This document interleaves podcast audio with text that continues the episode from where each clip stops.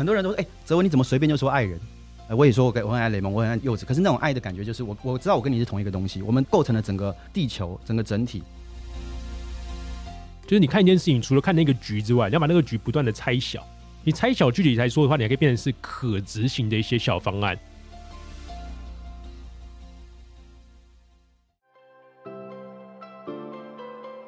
你好，欢迎收听雷蒙三十，我是雷蒙。雷蒙三十和你分享我和柚子的艺人公司故事，以及如何升级你的工作效率和生活品质，帮你找回你对于生活的掌握感。你知道吗？我们的三十岁除了朝九晚五，还有另外一种打开的方式。我是雷蒙，你的生活黑客教练。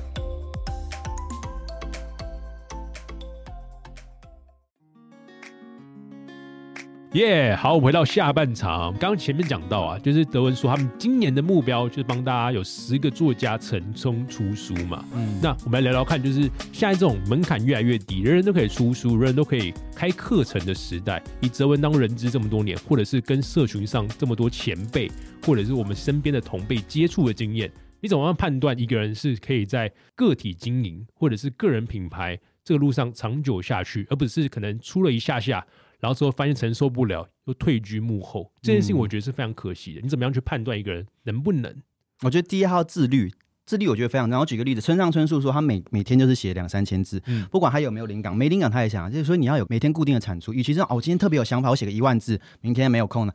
这个东西一个很重要的概念就是什么呢？你要走得长，你必须要能够每天都是一小步一小步往前走。是啊，有些人就是突然爆冲啊，这个月刚好呃寒假暑假特别有想法，然后学了很多东西，可是下个月可能又忙了，所以我觉得要分配，像减肥或者是运动一样嘛。你与其突然有一天量很大，哎，不如每天就是小分配，然后让它持续持之以恒，我觉得很重要。像一堆人做 podcast，可是很多人就是哎更新到十集，发现没什么人听就停了。那我觉得中间那个沉潜期，你要很长的一段时间，你要耐得住寂寞。对对，我就分享一下，我一开始在写文章的时候，我两三年没有人理我，完全没有人理我，因为我那个时候一开始也没有架个人页面，我就在我自己的 Facebook 上写，然后我写的东西，我早期就喜欢写国际政经，因为我历史系背景，完全没有人理我哦。我那些朋友也不是那个这个 TA，你知道吗？就是。点赞个位数，然后我还要去贴文说你可以帮我点赞，这样没有人点赞好丢脸啊！不如我自己发一个去跑马拉松，可能就一百赞。可是我不会因为没有人理我，我就放弃，而是我继续的不断的这样存钱。结果到后来就很有机会，我还后来还在新加坡联合早报写过那种评论东南亚的文章。诶，我是台湾人，在新加坡的报纸写评论东南亚文章，但是这是累积了好几年。所以我觉得，不管你要做个体户，还是你要做个人品牌，你都要耐得住寂寞。因为初期的时候，可能根本没有人理你，你可能要累积很大的声量，你要累积一段时间，你才会慢慢的起来。对，嗯那只要耐得住寂寞，我觉得就可以了。厚积而薄发的另外一种感觉，就像我们联盟三十一样，就是我们开始跟柚子在做的时候，大家一直问我们说：“哎、现在进入 p a r k e t 市场是不是是好时机点嘛？”我们说不是，因为现在基本上都被大头给占据了。因为 p 现在的机制就是大者恒大，嗯如果你没有上排行榜的话，你很难被看到。所以很多人说，那为什么我跟雷蒙，呃，我跟柚子，我跟雷蒙，我跟柚子做得下去？因为我觉得做 podcast 对我来说，就是我每个礼拜都有花一个话题，可能是跟嗯而已人物聊聊，可能是跟柚子聊聊。所以其实这件事情本身就是快乐的，对就是虽然没有被人家看到，但是我们觉得我们把我们生活发生到的一些启发跟大家分享。那有时候会有一些小小零碎的一些回馈给我们，就说啊，我们真的有影响到一些很重要的人，已经影响到我们一些我们想要帮助的人，这样就可以持续坚持下去。就像刚刚泽文讲的，你小步小步要走，但是你要知道，你每一步是有在踏一个小台阶的，对，每一步有一个小小的阶梯式的进步。嗯，那你觉得你现在目前近一万多人的社群嘛，那一定会有很多人疯狂私讯你，就讲说啊，我也想要参加你的这个机会，想要出书，想要开课。那你怎么样去应付这种排山倒海而来的这种讯息呢？因为我曾经遇过这样的状况，我真的很难处理。诶，哦，这个其实也是为什么我们后来变成一个社群。我其实创刊职业人实习另外一个情况，就是因为我自己当专栏作家很多年了，在商周或者是天下杂志、换人信，就我有留 mail，所以一开始很多人写信给我。对，初期还不多，一一周一封的时候，我还可能年轻人写四百字，我回答六千字。可是后来越来越多了，越来越多的时候，我就我就 hold 不住了，你知道吗？而且我一对开始佛心来，哎，不管怎样，我出来跟你喝咖啡。但是我后来就觉得这样子不合理，所以我们才会想搭一个平台，就是我们分众分流嘛。今天你如果不是每个问题都可以解决，我们捧几个 KOL 出来，那大家去，比如说你对什么东西有兴趣，你去问谁问谁，然后建立生态圈。因为后来我也帮很多的人，一开始我是自己去帮人家做出版提案，我自己已经帮大概十几个人做出版提案，但是后来发现，后来很多人主动来找我，可是你知道，不是每个人都可以出书的。就刚刚讲的，不是每个人他他的酝酿还没有到，可是呢，我如果当面的跟你做 coaching 或什么，哎，我我我收费什么也奇怪，然后我不收费又也不对我不合理嘛，所以不如我们就开成一个班，然后我们找真正的出版社的哎远流出版社的总监来教你怎么样用。所以，我们后来就做到一个分众分流。你对什么有兴趣，你到我们的自社群，然后他会有每个自社群会有他自己小小的主理人，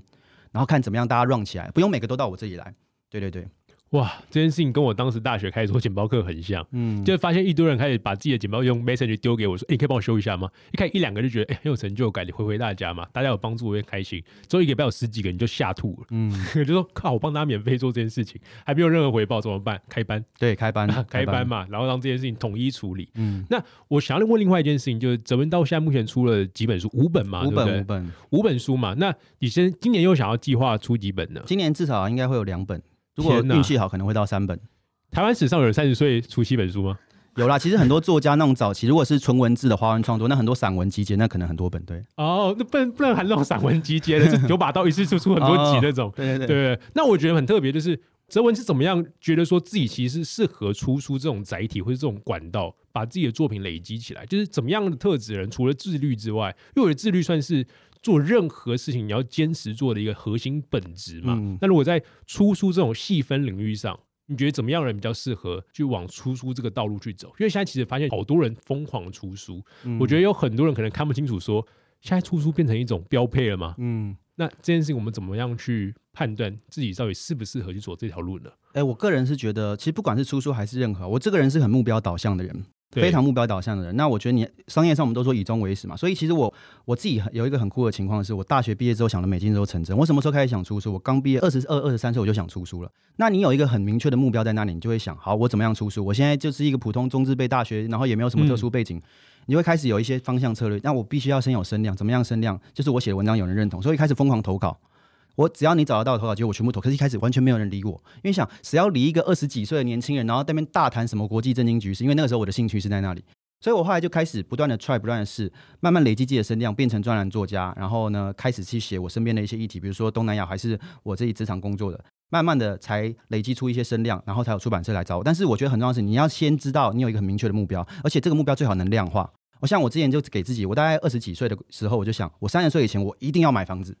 可是那个时候我没有什么背景啊，就像很多人知道我是低收入户出身，我没有富爸爸，没有富妈妈。可是你有很明确的目标，你想我三十岁要买房子，好，你具象化、量化。我三十岁要买房子，我要买在哪呢？我我可能预算一千万，那头期款可能两百万，代表说我现在二十五岁，那时候二十五岁，我每一年我至少存四十万，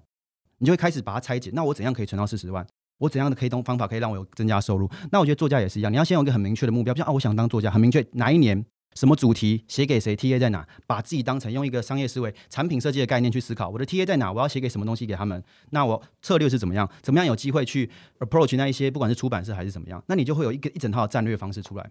其实我我做人做事啊，我小时候最喜欢看的是《战国策》，就是你做事要有谋略，你要有一些战略性的操作跟战略性的一些方法。我觉得《战国策》之前讲的很好啊，就是你看一件事情，除了看那个局之外，你要把那个局不断的拆小。嗯，你拆小具体来说的话，你还可以变成是可执行的一些小方案。然后在这可行小方案呢，你一定有很多条道路，但一定要一条一条去实践。所以大家学的时候，泽文看起来像是一个文人，其实没有，我觉得他内心里面好像蛮理工的，就会把一个现象级东西把它拆解成一个一个小工具，再透过实验的方式去走一条正确的道路。没错，一条道路我就拼命的试，然后把这件事情做好。所以，我更想问，就是，哎，有没有办法可以让我可以比较能够知道哪一条是正确的路，而不是一条路，然后我把它做正确，就 do the right thing 跟 do the thing right。嗯，对，这件事情，泽伟有没有什么之前有走过弯路的经验？因为我觉得我们今天聊下来，就觉得天哪，你现在整个在发光啊！哦，没有了，就是没有一种，哎，这个好像没有一个灰暗面，或是有一个就是曾经哪边实验了，就发现，哎，好像走弯了，那我怎么样把它快速的找回到一个适合的道路？有没有办法可以跟我们分享几个具体的？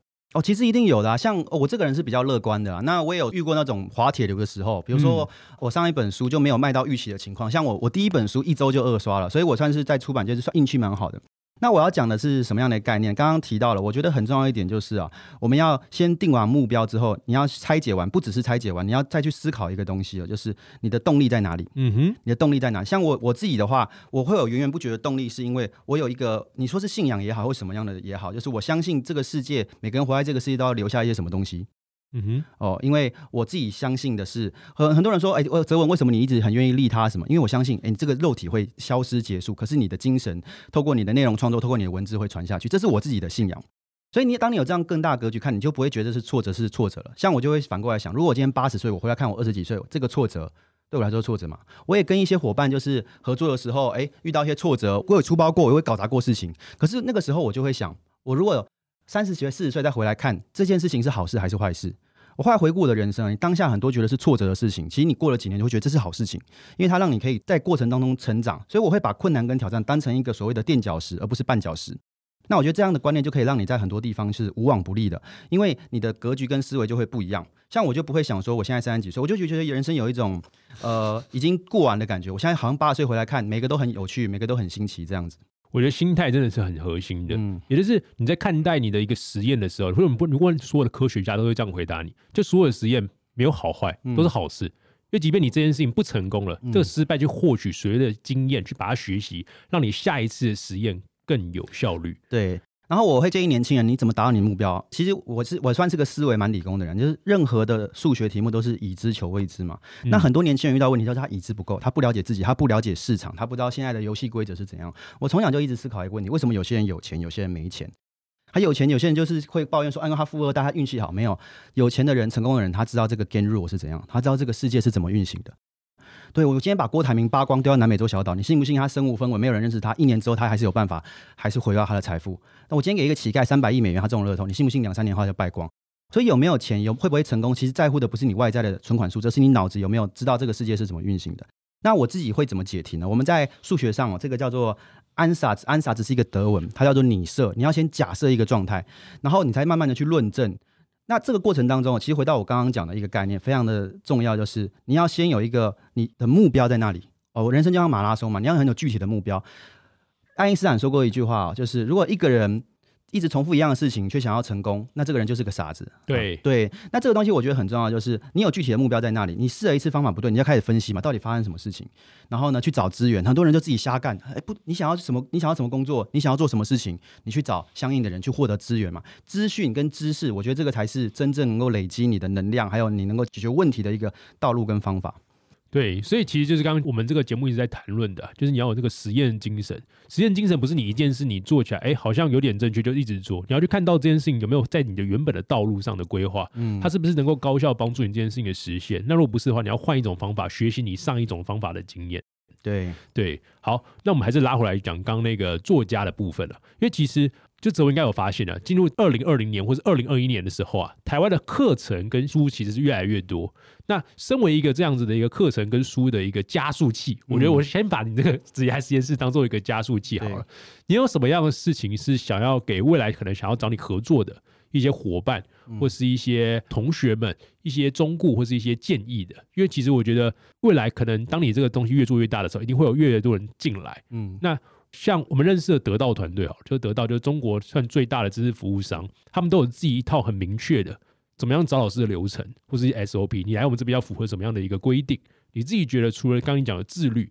或是？要有极强的目标导向这件事情之外，你有没有什么东西想要让大家知道？说这东西是哲文出品，嗯，有这样的感觉吗？还是有这样子一个理想或是一个这样的规划？有有有，觉得核心价值观一定要符合啊。怎么说呢？因为呃，我其实很认同雷蒙说的一句话，就是个人品牌它不会是一个目标，嗯，它是一个结果，没错。因为如果你只是想要为了品牌而品牌，那就很像一种概念，就是啊，你你想要吃是为了想要长胖，这不合理。举个例子啊，很多人就会想要有流量，想要有赞，想要更多的东西。但是你如果没有背后，不管是你专业的差异化的技能，还是你的目标跟你的核心价值，那这种概念就像什么，你知道吗？你就像你在做行销，可是你产品本身没有弄得很好，那你即便有外在那种虚名还是怎么样，最后回到来你没有那个差异化的技能，能够提供服务的这种 solution，那你还是没有办法真的能够创造出价值。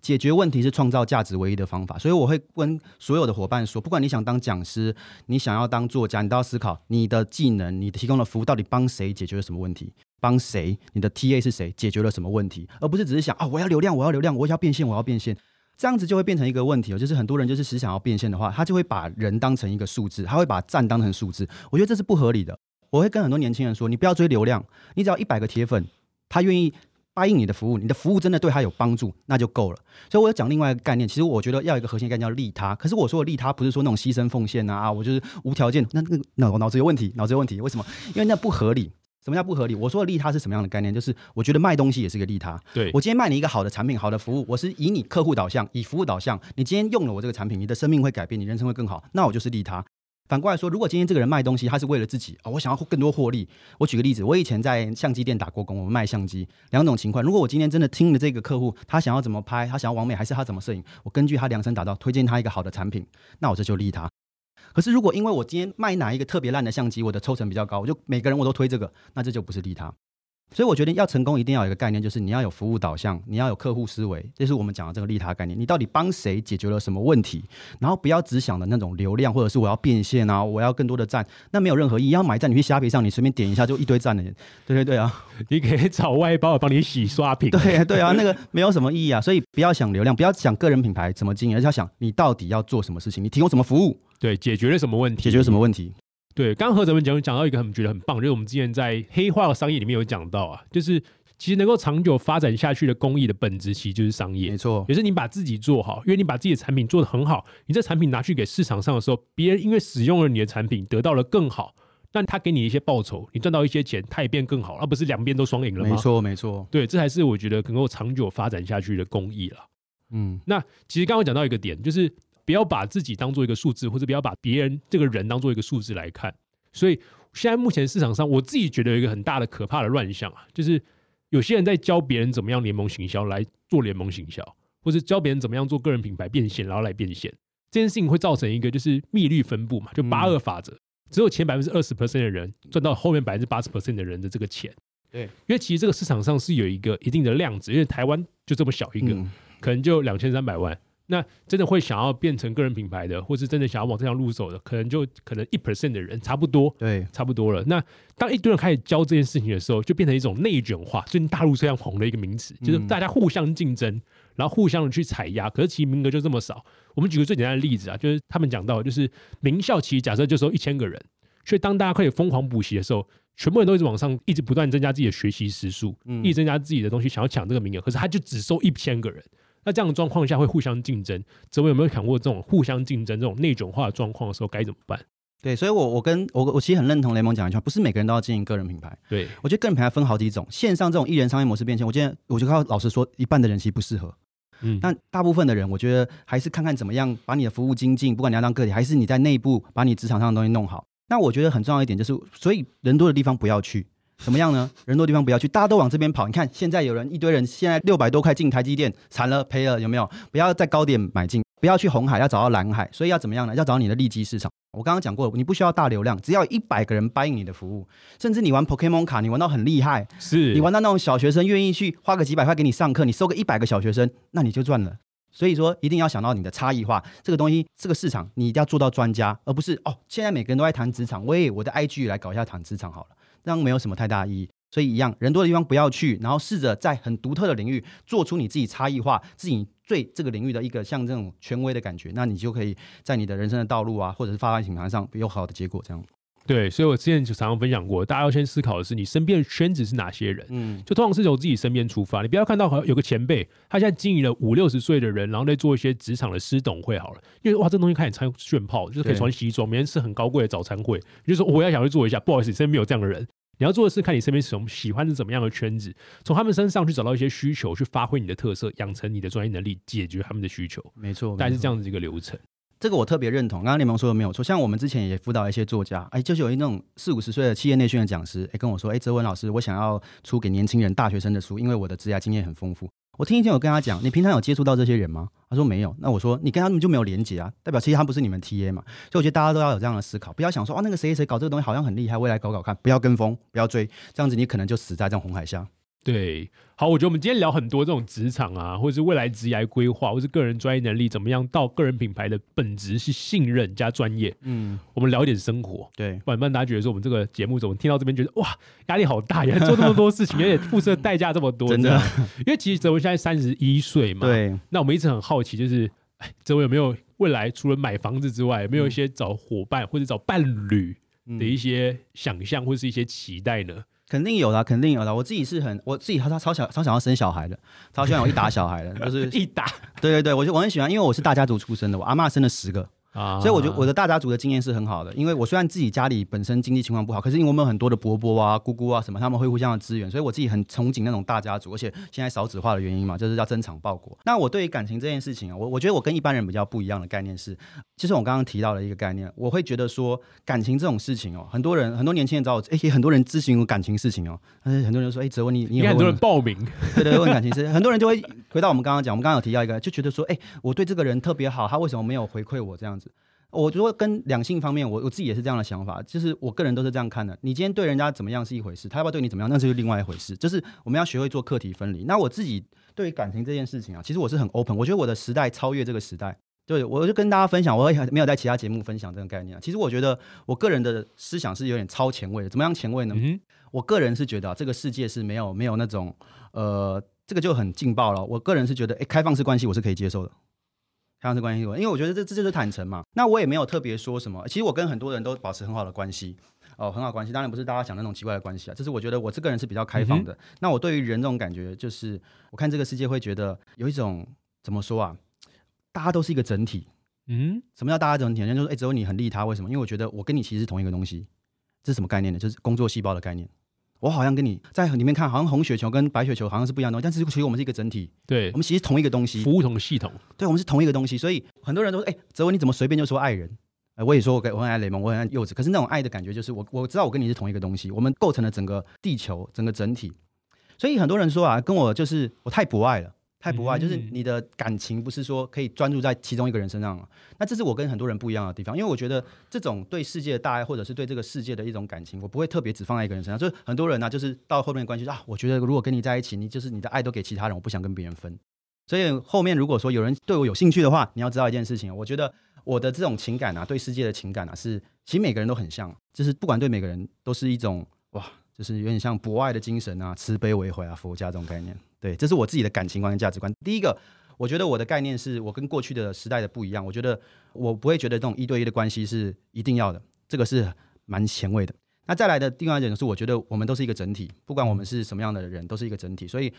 爱是不用只在一个人身上，或者是只在你的家人身上。其实你只要知道，我们全部都是像身体里面的细胞一样，你就会试着爱整个世界，爱全部的人。我真的觉得那个哲文的那个能量啊，要迸发出来，真的是非常非常大。因为我觉得我过往啊，就是一个人疯狂投入工作的时候，嗯你这个线拉太久，其实会弹性疲乏的。嗯所以我后来发现说，真的找到一个人，就像找到柚子这样，就是我可以不断时间呐、啊，开心的事情、难过的事情、伤心的事情，可以跟他分享。对，在分享的过程中，我获得到收获，因为他跟我的可能做事方式很不一样。嗯就我们两个有共同的价值观跟目标，但是在做事方式很不一样。所以我在跟他分享的过程中，会发现说，哦，原来可以这样想，可以这样做，那我就获得到一种成长。但是如果现在突然间叫我要把这件事情，就是我的一些比较内心的情绪东西，一跟很多人分享的时候，我觉得我会很疲乏。对，所以所以我觉得很多人都说我是外星人。对对对对对，你可以有研究星座的可以研究一下。我的金星跟火星都在水瓶座啊，这种个性人通常是就是怪胎这样子，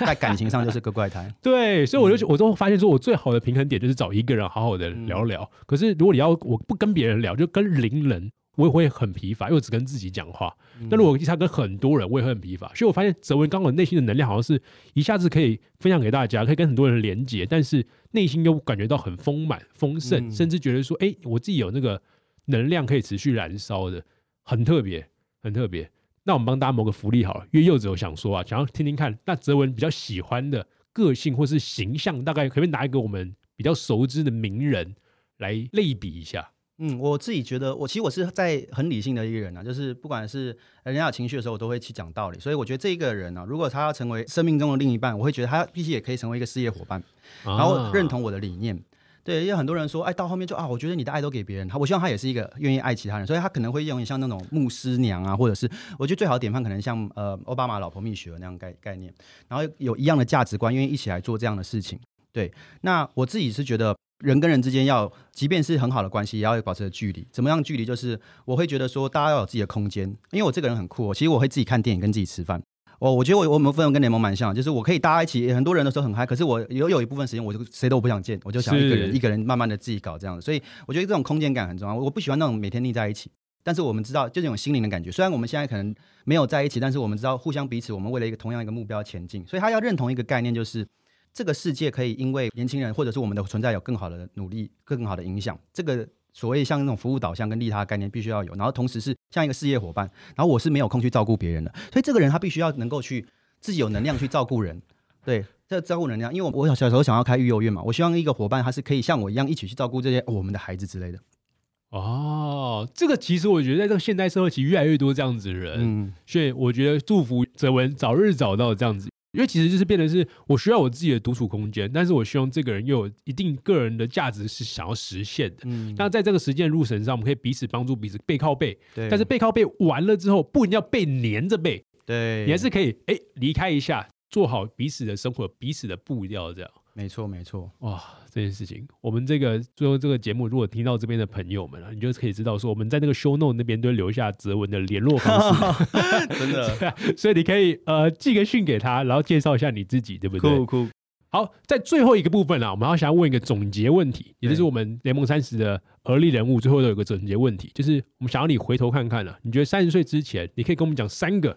你觉得做过最值得的投资吗？因为我觉得哲文其实很愿意投资自己嘛。嗯。那你觉得你三十岁之前有没有做过最几个最值得的投资？讲三个就可以。，好，投资自己的话，我会，我当时我觉得人生一个大的转折，就是我在一个低收入户的情况下，我把我自己工作半年的存款全部梭哈，然后呢，又去银行借了十几十万去经济部国区班进修。那个班很酷，那个班是两年的，它有点像一个 MBA，可是他会把你关在里面，就是一天八九个小时，一直教教你英文，教你密集集训班。对对对对，真的关在山上了，那个影响我蛮大的。那当时其实我们家的人反对，他说我们还要你去赚钱呢，你怎么没有想到我们呢？我们要你去赚钱养家，你还要去读这个，而且这个没有学位。那我当时就跟他讲，就是我用投资的概念跟他讲，我觉得年轻人要有投资的概念，就是投资是什么？投资就是我今天投在身上，未来它会复利成长。嗯哼，它跟消费不一样，消费是我投了之后，呃你买一台法拉利，一台保时捷，后来就没了。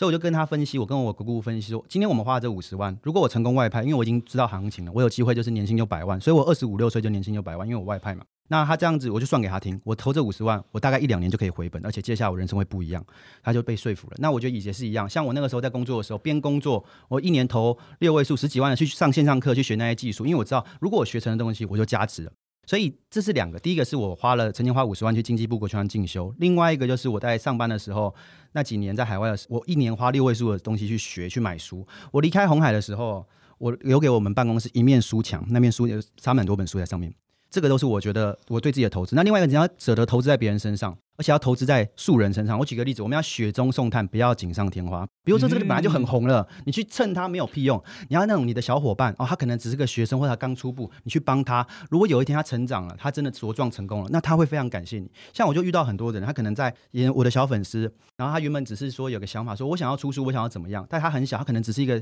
大学生或者刚毕业的时候，那你去帮他。当他未来真的成功的时候，那这种效益就变得非常大。所以我觉得，不止你要投资在自己上，你要投资在别人身上。这种感觉就你就像一个创投啊。但是我们现在没有钱嘛，可是你可以用你会的、你的 knowledge、你会的 know how，你帮他引荐人脉。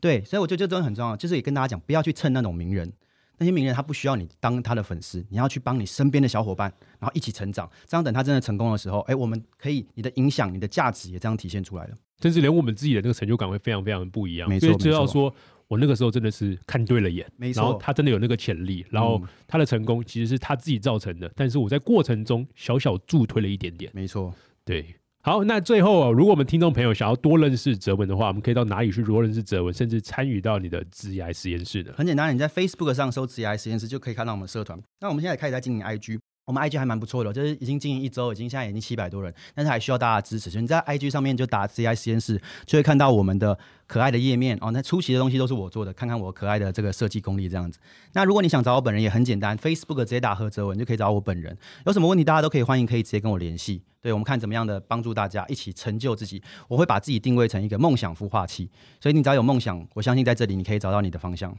哇，我好久没有听年轻人讲这种话，嗯因为通常讲这种话都是那种理事端，你知道吗？就是那种大前辈就说我们帮年轻人实践你心目中的梦想。